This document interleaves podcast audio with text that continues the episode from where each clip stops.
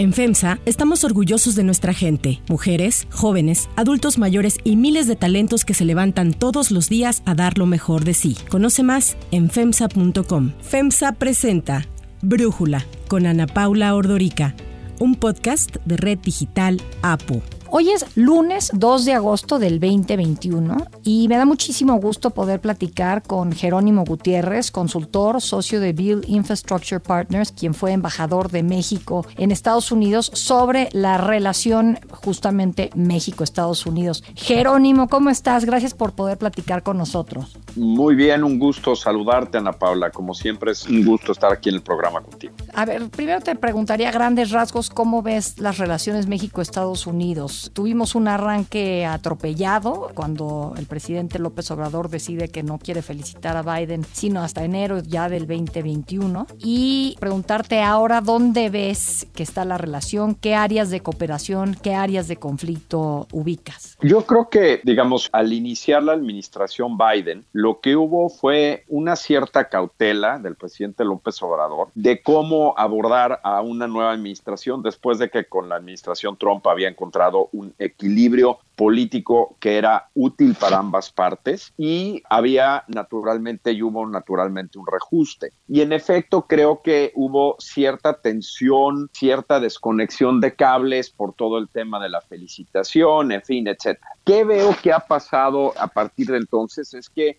uno, creo que a partir de ese momento ambas partes han actuado y han llevado la relación con cuidado en general y creo que también con un interés básico de llevar las cosas lo mejor posible. Creo, segundo, también que hemos visto cómo en los últimos meses se han recobrado mecanismos institucionales de la relación, se ha hablado del relanzamiento del diálogo económico de alto nivel, se han reactivado algunos de los mecanismos en materia de cooperación y seguridad y cooperación en materia de procuración de justicia, ha habido visitas del secretario de Seguridad Interior de Estados Unidos con sus contrapartes. Insisto, se están retomando mecanismos de la relación con los ajustes, por supuesto, pertinentes. Y lo que creo, y con eso concluiría mi respuesta esta pregunta, es que lo que no estoy absolutamente seguro es que creo que el presidente López Obrador ha buscado manejar la relación con Estados Unidos con cuidado, pero no acaba de verla como una oportunidad, sino más bien como una necesidad. Y se pierde una oportunidad. Me parece que, en la medida en que se contemple así, será benéfico sin duda para nuestro país.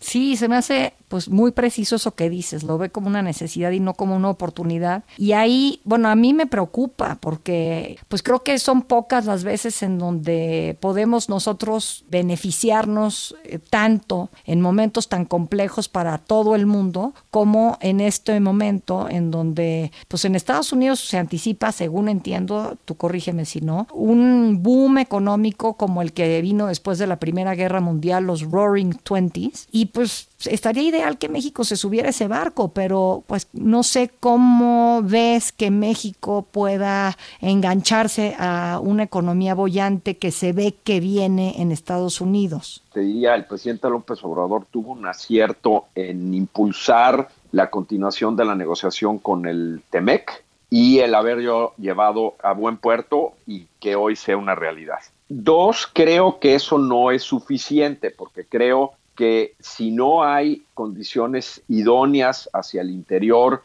que atraigan todavía más la inversión, perdemos precisamente la oportunidad que nos brinda el tratado o una buena parte de esa oportunidad. Y hay dos o tres factores claves que hacen la coyuntura, me parece todavía más atractiva. Uno es que continúa todo este proceso de reajuste geopolítico, en particular entre China y Estados Unidos, y por lo tanto una oportunidad en lo que eso representa en términos comerciales. Dos, que todas las cadenas de producción en el mundo, a raíz precisamente de ese conflicto y de la pandemia, se están reorganizando y México tiene una posición geográfica y envidiable, digamos, y por eso hay mucho interés, ¿no? Esa es una segunda cosa. Y lo que tú comentas, se espera que la economía de Estados Unidos en este año tenga un crecimiento, pues, si no sin precedentes, sí de los más altos de su historia, lo cual jala la demanda agregada en México, nuestro nivel de exportaciones. Y entonces todo lo que se pueda hacer para atraer esa inversión a México es fundamental. Y me parece que hay, hay que ser sensibles a eso en nuestro interior para aprovechar plenamente la oportunidad. Ahora, esto del TEMEC, que la verdad, como bien dices, Jerónimo, pues qué bueno que el presidente no lo quiso dinamitar, porque pues cuando se estaba negociando, cuando Salinas de Gortari era presidente, Andrés Manuel era de los que estaban en contra de este tratado. Entonces, qué bueno que no lo quiso dinamitar. Pero no sé, siento que teniendo este TEMEC en donde se logró que Trump sintiera que ganó porque renegoció lo que él llamó el peor acuerdo del mundo, refiriéndose al Telecan, y México pues ahí cedió en algunas cosas y con eso se pudo firmar la ratificación del acuerdo. A la hora de la implementación, que apenas lleva poco más de un año, siento que lo estamos dinamitando nosotros, los mexicanos, el gobierno mexicano, porque si en el Telecan el gran tema fue, pues quizás la mano de obra, la maquila, atraer ese tipo de inversión a México, ahorita lo ideal sería atraer inversiones en materia energética, todo lo que tiene que ver con los, las renovables, las energías limpias, y pues eso lo estamos dinamitando en materia laboral, no se está aplicando bien el tratado. Entonces, eso a mí me preocupa. ¿Tú qué opinas, Jerónimo? Yo creo, el primero respecto a tu comentario, Ana Paula, pues, y ahora sí que eh, aprovechando que hace uso el presidente frecuentemente de esta vieja cita, es de sabios cambiar de opinión y en efecto a mí me parece que cambió de opinión respecto a su visión de libre comercio y de lo que era en su momento el Telecán y yo celebro eso y creo que tuvo un acierto. Ahora bien, no puede dormirse en sus laureles porque sí creo,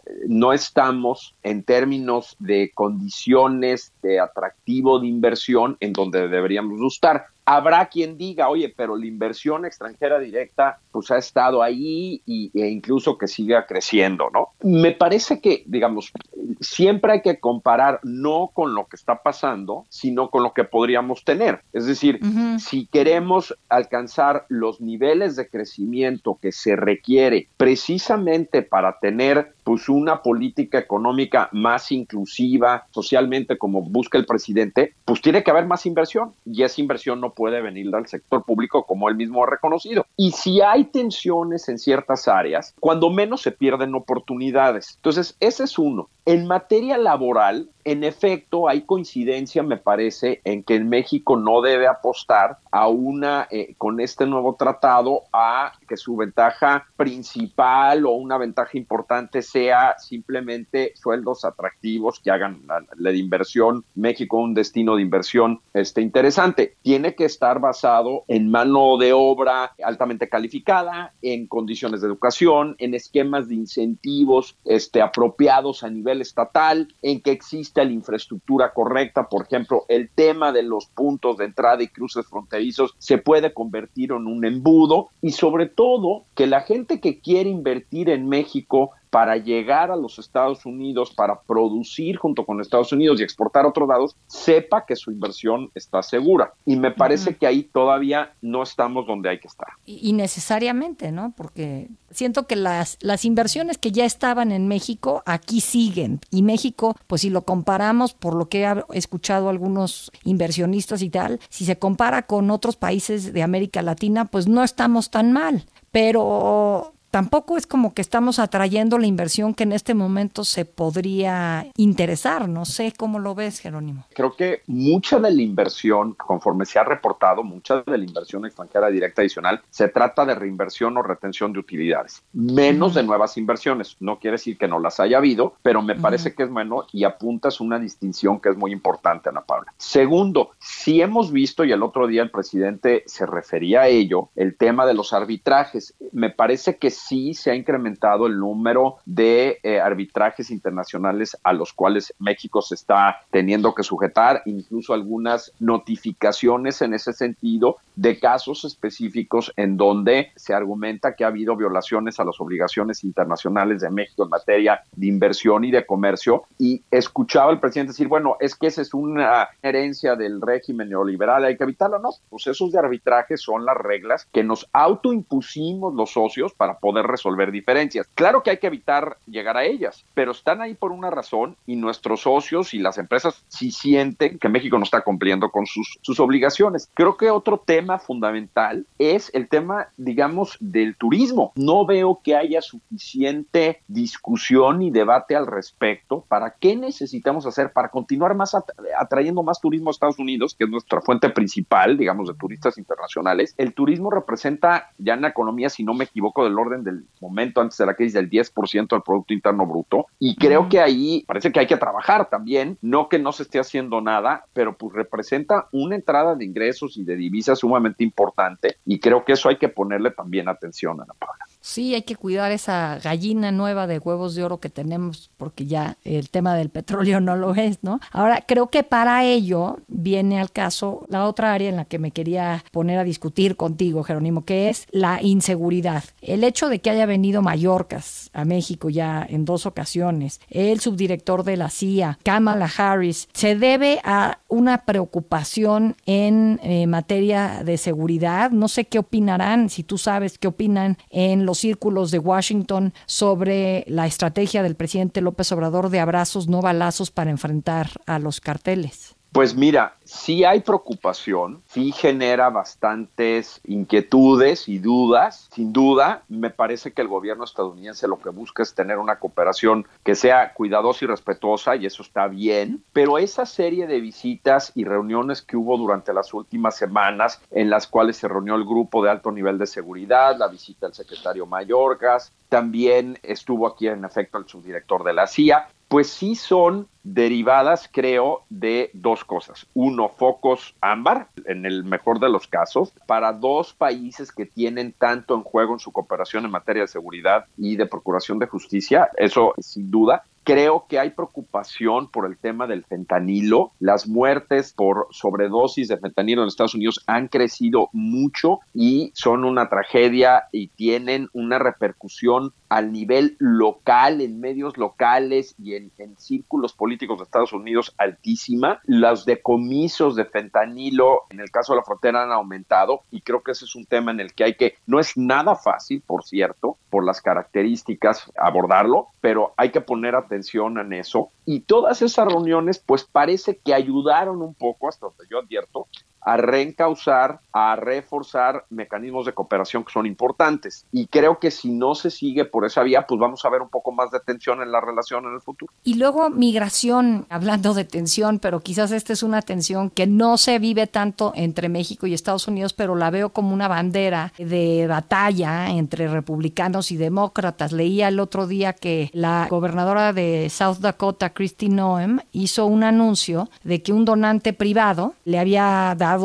recursos y que con eso iba a poder enviar 50 integrantes de la Guardia Nacional del Estado a la frontera México-Estados Unidos. Hemos escuchado también las declaraciones del gobernador de Texas, de Greg Abbott, que él va a seguir adelante con la construcción del muro que Trump no concluyó. En fin, esto, ¿cómo puede México ayudar a los migrantes y ayudar pues me parece que en este caso a los demócratas que tienen una visión pues más humanista que la que hemos visto recientemente los republicanos, Jerónimo. El tema de la migración no es nuevo, o sea, una vez más, en un foco importante de atención que jala mucho oxígeno del conjunto de la relación. Por un lado estuvo todo el tema que continúa de los flujos de nacionales eh, centroamericanos, y lo que hemos visto que está relativamente bajo el radar es que ha crecido de manera importante el número de mexicanos, tanto adultos como menores no acompañados, que está llegando a la frontera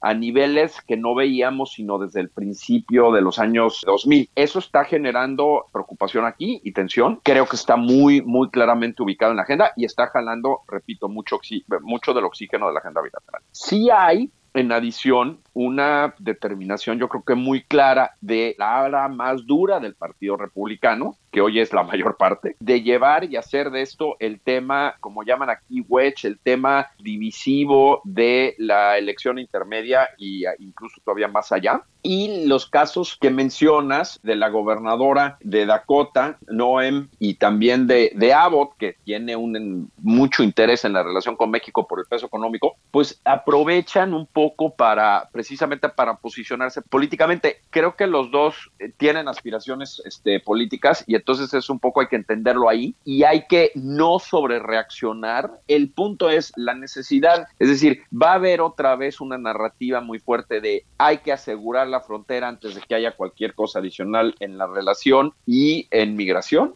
eso está, digamos, muy claramente perfilándose eh, durante los últimos meses. Creo que ayuda a que la administración Biden pues, actúe con cuidado y con pies de plomo y con buenas formas en esa materia. Hay una cooperación muy clara, Ana Paula. Es decir, eh, no es ningún secreto que la Guardia Nacional ha estado ayudando en la gestión de los flujos migratorios, etcétera. Ha sido criticado y aplaudido en México esto en otro de los virajes del presidente López Obrador, porque había prometido que sería distinta su postura, ¿no?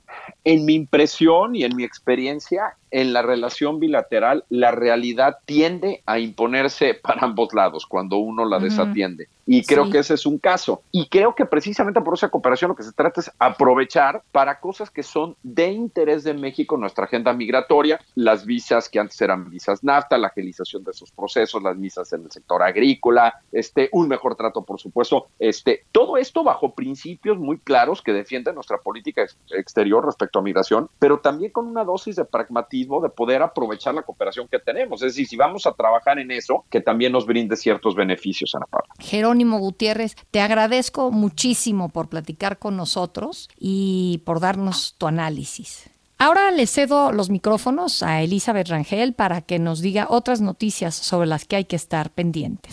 Si te gusta escuchar Brújula, te invitamos a que te suscribas en tu aplicación favorita o que descargues la aplicación Apo Digital. Es totalmente gratis y si te suscribes será más fácil para ti escucharnos. Además, nos puedes dejar un comentario o calificar el podcast para que sigamos creciendo y mejorando para ti. Gracias Ana Paula, estos son los temas del día.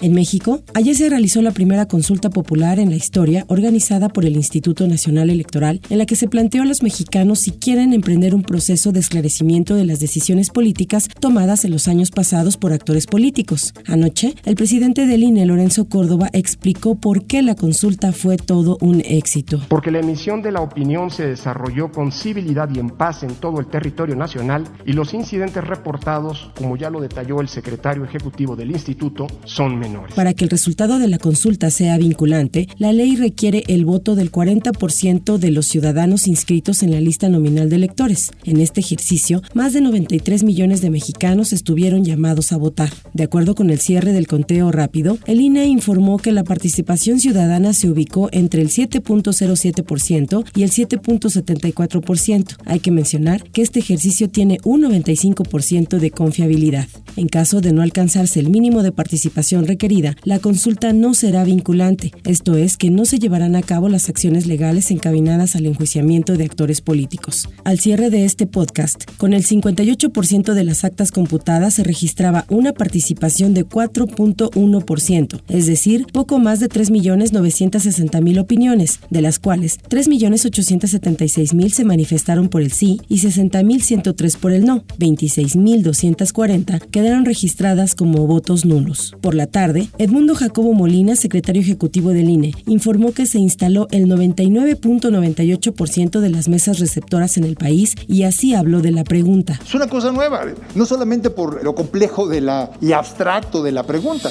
Desde ayer arrancó en el país el esquema de regulación de precios máximos del gas LP, lo que significa que ninguna empresa distribuidora podrá vender por arriba de los precios que establezca semanalmente la Comisión Reguladora de Energía, la CRE. En la Ciudad de México no se podrán pagar más de 11.52 pesos por litro para tanques estacionarios y 21.33 pesos por kilogramo tratándose de cilindros metálicos. A nombre de Ana Paula Ordorica les agradezco su atención. Yo soy Elizabeth Rangel. Brújula lo produce Bacheva Feitelson. En la coordinación, Christopher Chimal y en edición, Omar Lozano. Los esperamos mañana con la información más importante del día. Oxo, Farmacias ISA, Cruz Verde, Oxo Gas, Coca-Cola FEMSA, Invera, Torrey y PTM son algunas de las muchas empresas que crean más de 245 mil empleos tan solo en México y generan valor como parte de FEMSA. FEMSA presentó Brújula con Ana Paula Ordorica, un podcast de Red Digital APO.